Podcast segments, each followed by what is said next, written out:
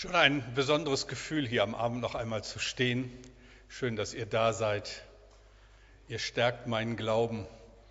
Heute Vormittag war der zweite Gottesdienst so gut besucht, dass ich dachte, oh weh, ist ja schön, wenn so viele kommen, aber wer kommt heute Abend? Schön, dass ihr da seid.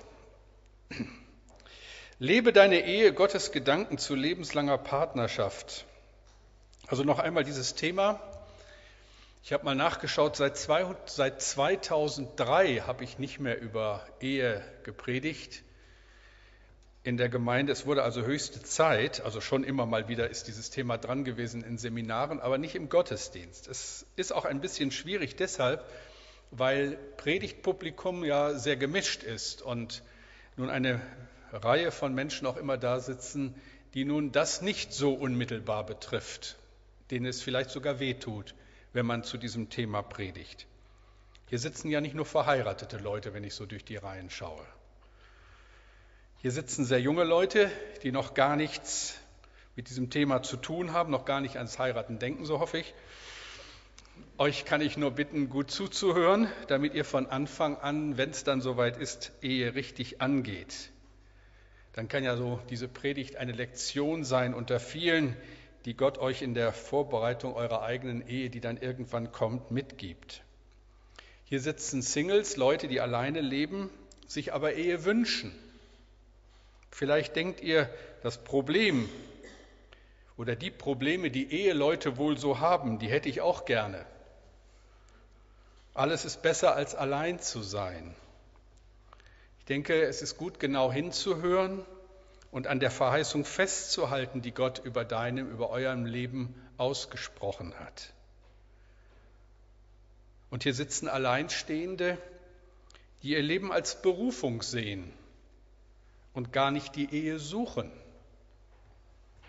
Auch euch werden Dinge in dieser Predigt betreffen, davon gehe ich mal aus. Gottes Wort ist lebendig, frisch, ich denke für jeden von uns und dann gibt es auch die in unserer Gemeinde, die ihren Lebenspartner auf tragische Art und Weise verloren haben, die Abschied nehmen mussten für immer. Auch da ist Gott der, der tröstet und beschenkt durch sein gutes Wort. Zwei Predigten letzte Woche und heute zum Thema Ehe. Dazu würde ich euch gerne drei Bücher empfehlen, die nicht nur für verheiratete Menschen interessant sind. Ihr könnt sie bei uns in unserer Bücherstube im Zeitraum erwerben. Zum einen dieses Doppelpack Männer sind Frauensache, was Frauen über Männer wissen sollten. Also das muss man ja dann auch wissen. Und umgekehrt, Frauen sind Männersache, was Männer über Frauen wissen sollten. Mir haben diese beiden Bücher ausgesprochen gut gefallen. Eine ganz neue Aufarbeitung dieses Themas toll geschrieben, toll recherchiert, gut zu empfehlen. Das ist das eine. Und das andere, warum wir uns noch immer lieben, das ist so die Biografie von etwa 20 Paaren, die länger verheiratet sind und die ein bisschen sich in die Karten schauen lassen, ein bisschen über das Geheimnis berichten, das ihre lange glückliche Ehe ausmacht. Und wen es interessiert, in diesem Buch ist auch die kleine Geschichte von Klaus und Esther Pache. Also da könnt ihr dann nachlesen.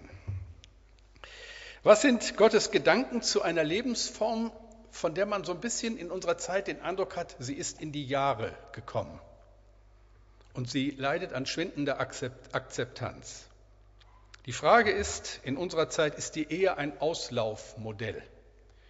Ich lese uns aus 1. Petrus 3, die Verse 1 bis 4 und 7 hören wir, was Gott dazu sagt. So wie wir uns Christus unterordnen, so sollen sich auch die Frauen ihren Männern unterordnen. Auch ohne viele Worte sollt ihr Frauen, ihr Frauen allein durch euer Vorbild eure Männer für Christus gewinnen, die bisher nicht an sein Wort glaubten. Ein vorbildlicher Lebenswandel und die Achtung ihnen gegenüber wirken überzeugender als viele Worte. Nicht äußerliche Dinge wie kunstvolle Frisuren, wertvoller Schmuck oder modische Kleidung dürfen für euch Frauen wichtig sein. Nein, euch sollen vielmehr Eigenschaften von unvergänglichem Wert schmücken, wie Freundlichkeit und Güte, denn wahre Schönheit kommt von innen und diese Werte zählen vor Gott. Aber auch ihr Männer, verhaltet euch euren Frauen gegenüber einsichtig und verständnisvoll.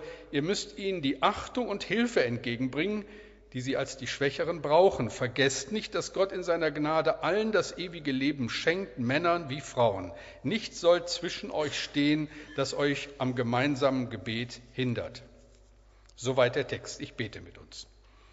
Herr, ich bitte dich jetzt auch an diesem Abend in den letzten Stunden dieses Sonntags.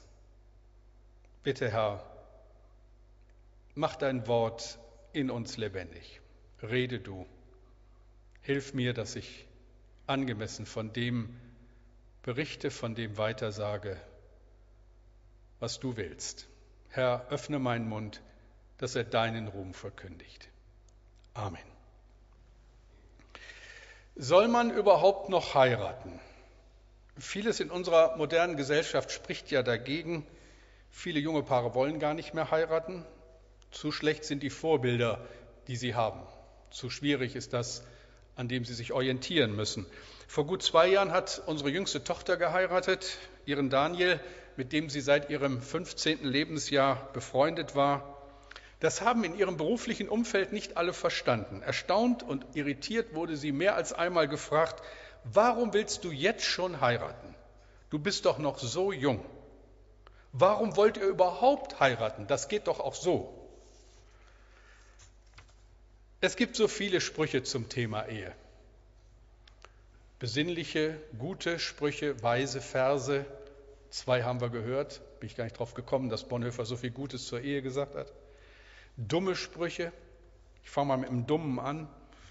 Ehe, E H-E.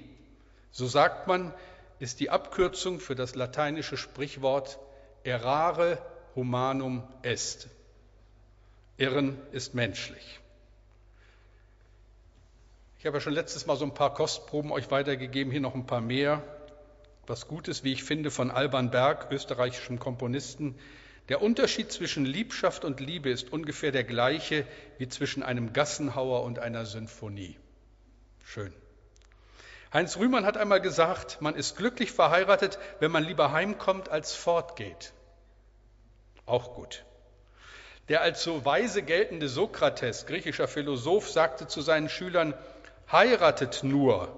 Wenn ihr eine gute Frau bekommt, seid ihr doppelt gesegnet. Wenn ihr eine schlechte erwischt, werdet Philosoph.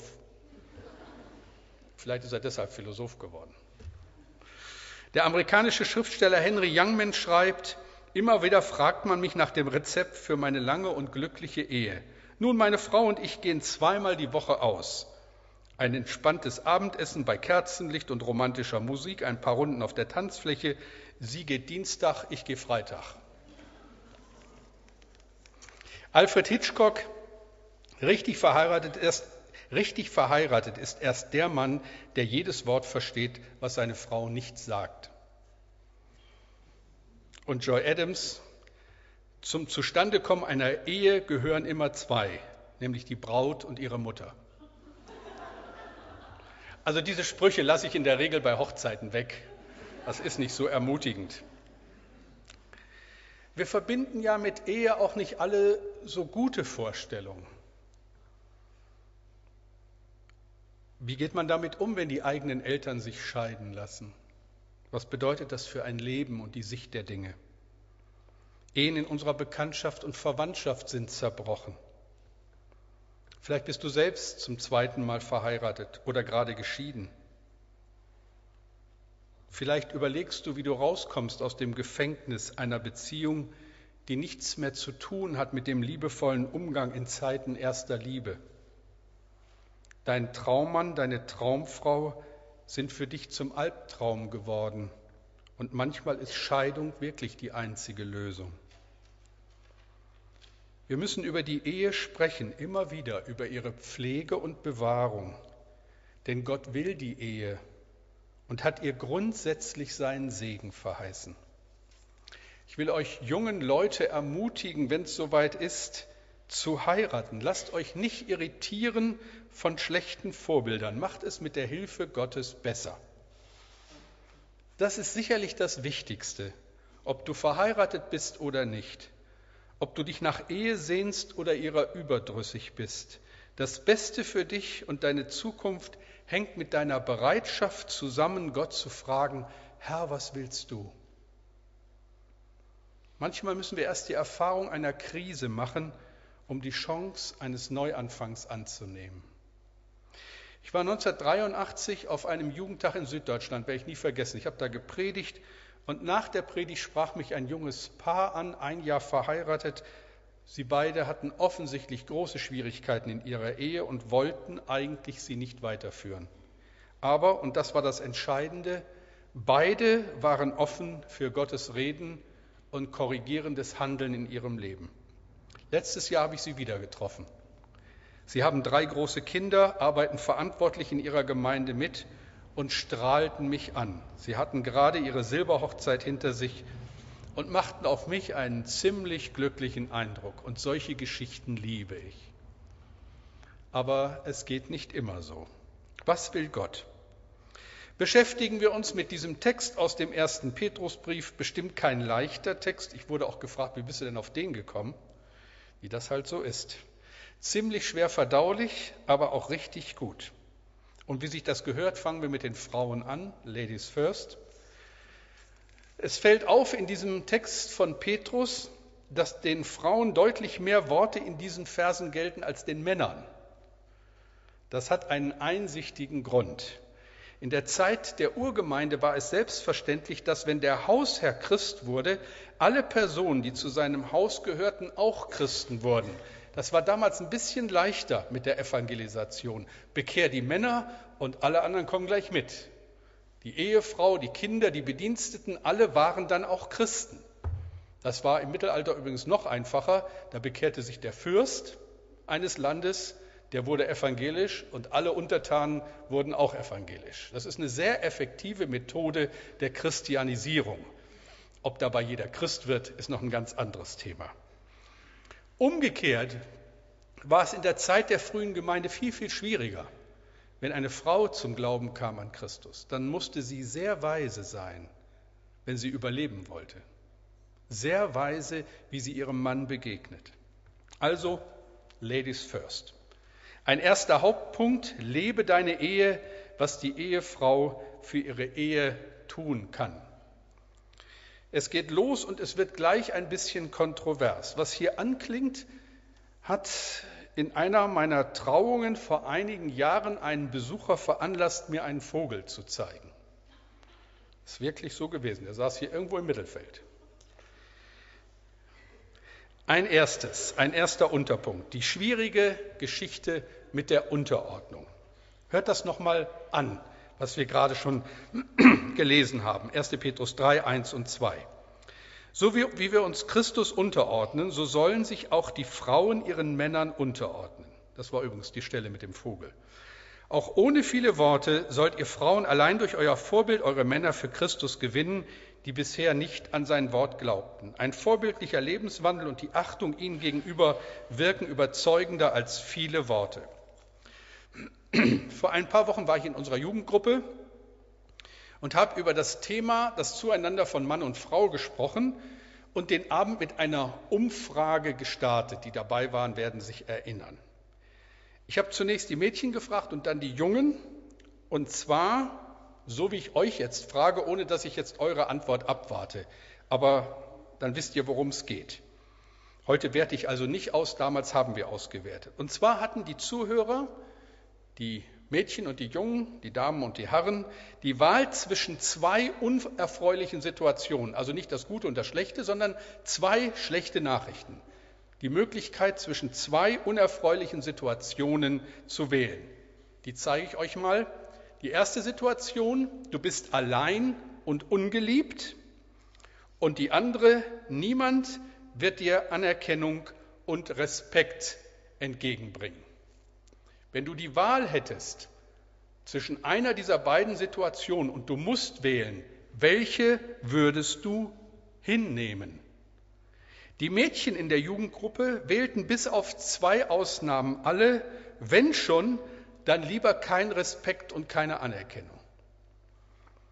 Und die Jungen ganz eindeutig zu 100 Prozent, wenn schon, dann allein und ungeliebt. Und das ist interessant. Das deckt sich nämlich mit weltweiten Untersuchungen. Es ist offensichtlich, dass es hier einen entscheidenden Unterschied gibt zwischen Mann und Frau.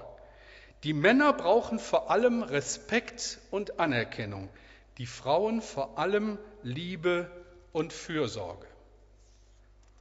Jetzt wird spannend.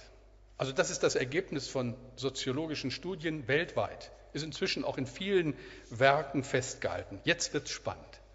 Vor 2000 Jahren schreibt ein anderer Apostel im Auftrag des Herrn Folgendes. Epheser 5, Verse 22, 25 und 33. Ihr Frauen, ordnet euch euren Männern unter wie dem Herrn. Ihr Männer, liebt eure Frauen, wie auch Christus die Gemeinde geliebt hat und hat sich selbst für sie dahingegeben. Darum auch ihr. Ein jeder habe lieb seine Frau wie sich selbst, die Frau aber ehre den Mann. Ist das nicht bemerkenswert? Neue wissenschaftliche Untersuchungen über die geschlechtsspezifischen Bedürfnisse von Mann und Frau decken sich mit den Anordnungen des Wortes Gottes, die vor 2000 Jahren niedergeschrieben wurden. Männer wollen Respekt und Anerkennung, Frauen Liebe und Fürsorge.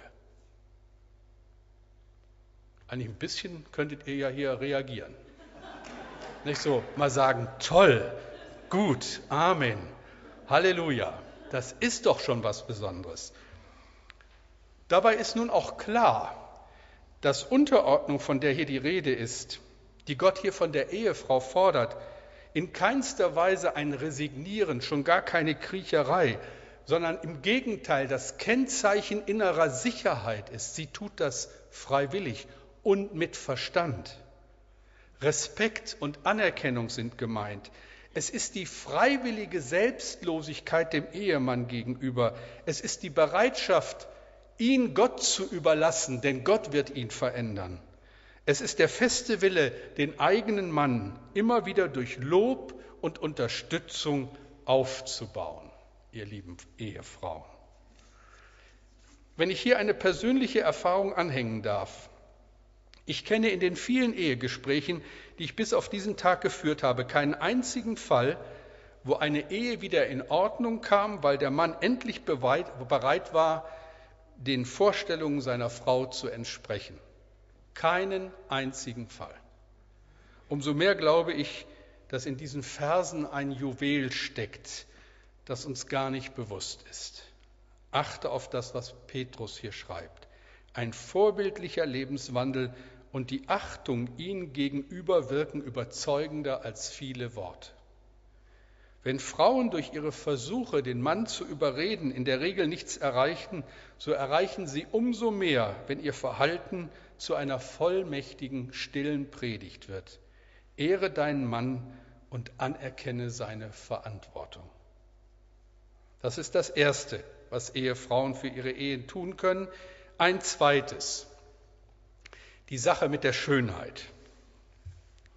1. Petrus 3 noch einmal. Nicht äußerliche Dinge wie kunstvolle Frisuren, wertvoller Schmuck oder modische Kleidung dürfen für euch Frauen wichtig sein. Nein, euch sollen vielmehr Eigenschaften von unvergänglichem Wert schmücken, wie Freundlichkeit und Güte, denn wahre Schönheit kommt von innen und diese Werte zählen vor Gott. Jetzt ist es wieder wichtig, richtig hinzuhören. Noch so vor 30, 40 Jahren, aber ganz bestimmt vor 100, vor 150 Jahren, wurde dieser Vers von einer frommen Schicht missbraucht, um eine leib- und schöpfungsfeindliche Lebenseinstellung zu verbreiten.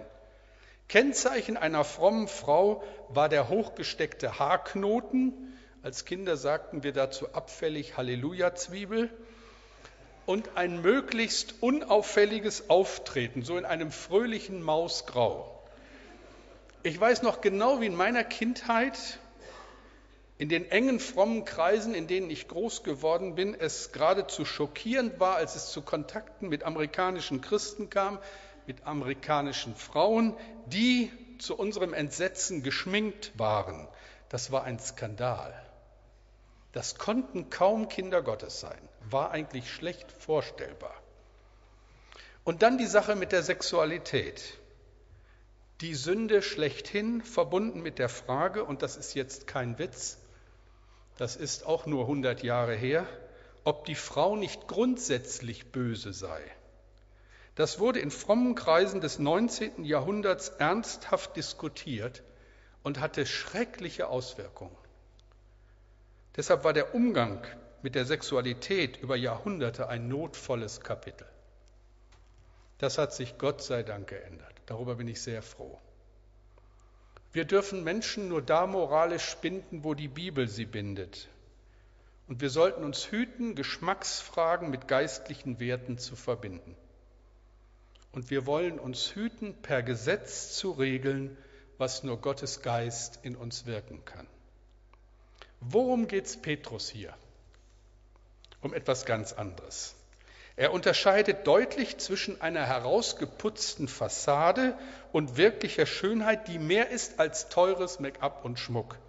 Und das ist dann wieder ein Thema, was uns heute sehr wohl betrifft. Denn heute geht es vornehmlich um Fassade, um Äußeres. Das ist uns allen nur zu bewusst.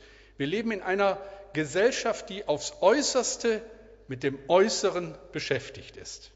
Die äußere Erscheinung ist fast alles. Und längst ist das nicht mehr allein aufwendige Kosmetika, die dazu notwendig ist. Schönheitschirurgie ist angesagt. Nasen werden korrigiert, Fett wird abgesaugt und Silikon an alle möglichen Stellen verpflanzt. Unter allen Umständen gilt es, der äußeren Vorstellung, der gerade herrschenden Vorstellung von Schönsein zu entsprechen. Ich werde nie vergessen, wie wir vor zwei, drei Jahren hier einen Vortrag von Dr. Hasis über Abtreibung und Euthanasie gehört haben und wie er uns sagte, auf die Frage, ob Frauen abtreiben würden, wenn man zuverlässig feststellen kann, dass das Kind, das im Mutterleib heranwächst, zur Fettleibigkeit neigen wird, haben 56 Prozent der Befragten mit Ja geantwortet. 56 Prozent der befragten Frauen würden abtreiben, wenn die Gefahr besteht, dass sie ein dickes Kind bekommen. Ihr Lieben, das ist wahnsinnig.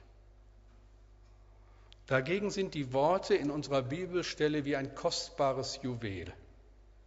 Viel wichtiger als alle äußere Schönheit ist eine innere Schönheit. Allerdings ohne dass eine kluge Frau deshalb ihr Äußeres vernachlässigen muss. Ganz wichtig und deshalb bitte ich euch genau hinzuhören, eine kluge Frau wird ihr Äußeres nicht vernachlässigen. Soweit einige Gedanken an die Ehefrauen, die sich so aus dem Text ergeben. Es wird Zeit, dass wir zu uns kommen, zu uns, ihr lieben Männer. Drei Anweisungen, der nächste Punkt für die Ehemänner. Was können die Ehemänner für ihre Ehe tun? 1. Petrus 3, Vers 7. Aber auch ihr Männer verhaltet euch euren Frauen gegenüber einsichtig und verständnisvoll. Ihr müsst ihnen die Achtung und Hilfe entgegenbringen, die sie als die Schwächeren brauchen. Vergesst nicht, dass Gott in seiner Gnade allen das ewige Leben schenkt, Männer wie Frauen. Nichts soll zwischen euch stehen, das euch am gemeinsamen Gebet hindert. Ich hoffe, ihr lieben Männer, euch ist was aufgefallen. Jetzt gibt es keine weisen Ratschläge, jetzt gibt es nur Anweisungen. So wird es gemacht. Erstens, lebe mit deiner Frau. Aber auch ihr Männer, verhaltet euch euren Frauen gegenüber einsichtig und verständnisvoll. So viele Männer sind wohl verheiratet, aber sie leben nicht mit ihrer Frau. Dieses uralte, oft verzweifelte, er spricht nicht mit mir. Es fehlt echtes Interesse. Tiefe in der ehelichen Beziehung. Der Ehemann soll bei seiner Frau zu Hause sein, nicht bei einem Freund und schon gar nicht bei einer anderen Frau. Alle Freundschaft in Ehren, aber die Tiefe einer Ehe ist die größtmögliche menschliche Gemeinschaft. Ehebruch hat nicht nur die Dimension, dass man mit einem anderen Partner schläft. Wer sich mit einer anderen Frau besser unterhalten kann als mit der eigenen, sollte schleunigst was für die eigene Ehe tun. Eine erste Anweisung, lebe mit deiner Frau. Eine zweite Anweisung, lerne deine Frau kennen. Ihr Männer, wie gut kennt ihr eure Frauen? Ich habe vor einiger Zeit mal ein paar Fragen gestellt. Erinnert euch vielleicht noch, ich wiederhole sie mal, vielleicht hat sich inzwischen was gebessert. Was ist das Lieblingsessen deiner Frau? Was hat sie gestern Abend, als du nach Hause kamst, angehabt? Welches Parfum nimmt sie? Welche Blumen mag sie? Ich merke schon, bei euch rattert's. Welches Buch liest sie im Moment? Ja? Wie heißt ihre beste Freundin? Welche Charaktereigenschaften schätzt du an ihr am meisten? Womit hast du bei ihr am meisten Mühe? Kannst du den Namen von Leuten nennen, die ihr Leben sehr beeinflusst haben? Kannst du sagen, wovon sie träumt? Männer, lernt eure Frauen kennen, sonst lernen sie jemand anders kennen und das ist nicht gut. Und noch eine dritte klare Ansage, ehre deine Frau. Denn das ist ein Bestandteil von Liebe. Petrus schreibt, ihr müsst ihnen mit Achtung und Hilfe, Fürsorge entgegenkommen. Jemanden versorgen, jemanden ehren, ihn lieben bedeutet, ihm einen besonderen Platz zuzugestehen. Und das wird in vielen kleinen Gesten immer wieder deutlich, ob wir Männer unsere Frauen ehren. Manchmal trifft man so Ehepaare, da ist eher so der Ausbund an Höflichkeit und Charme, wann immer eine andere Frau in der Nähe ist. Sein Geist sprüht in der Gegenwart anderer Frauen.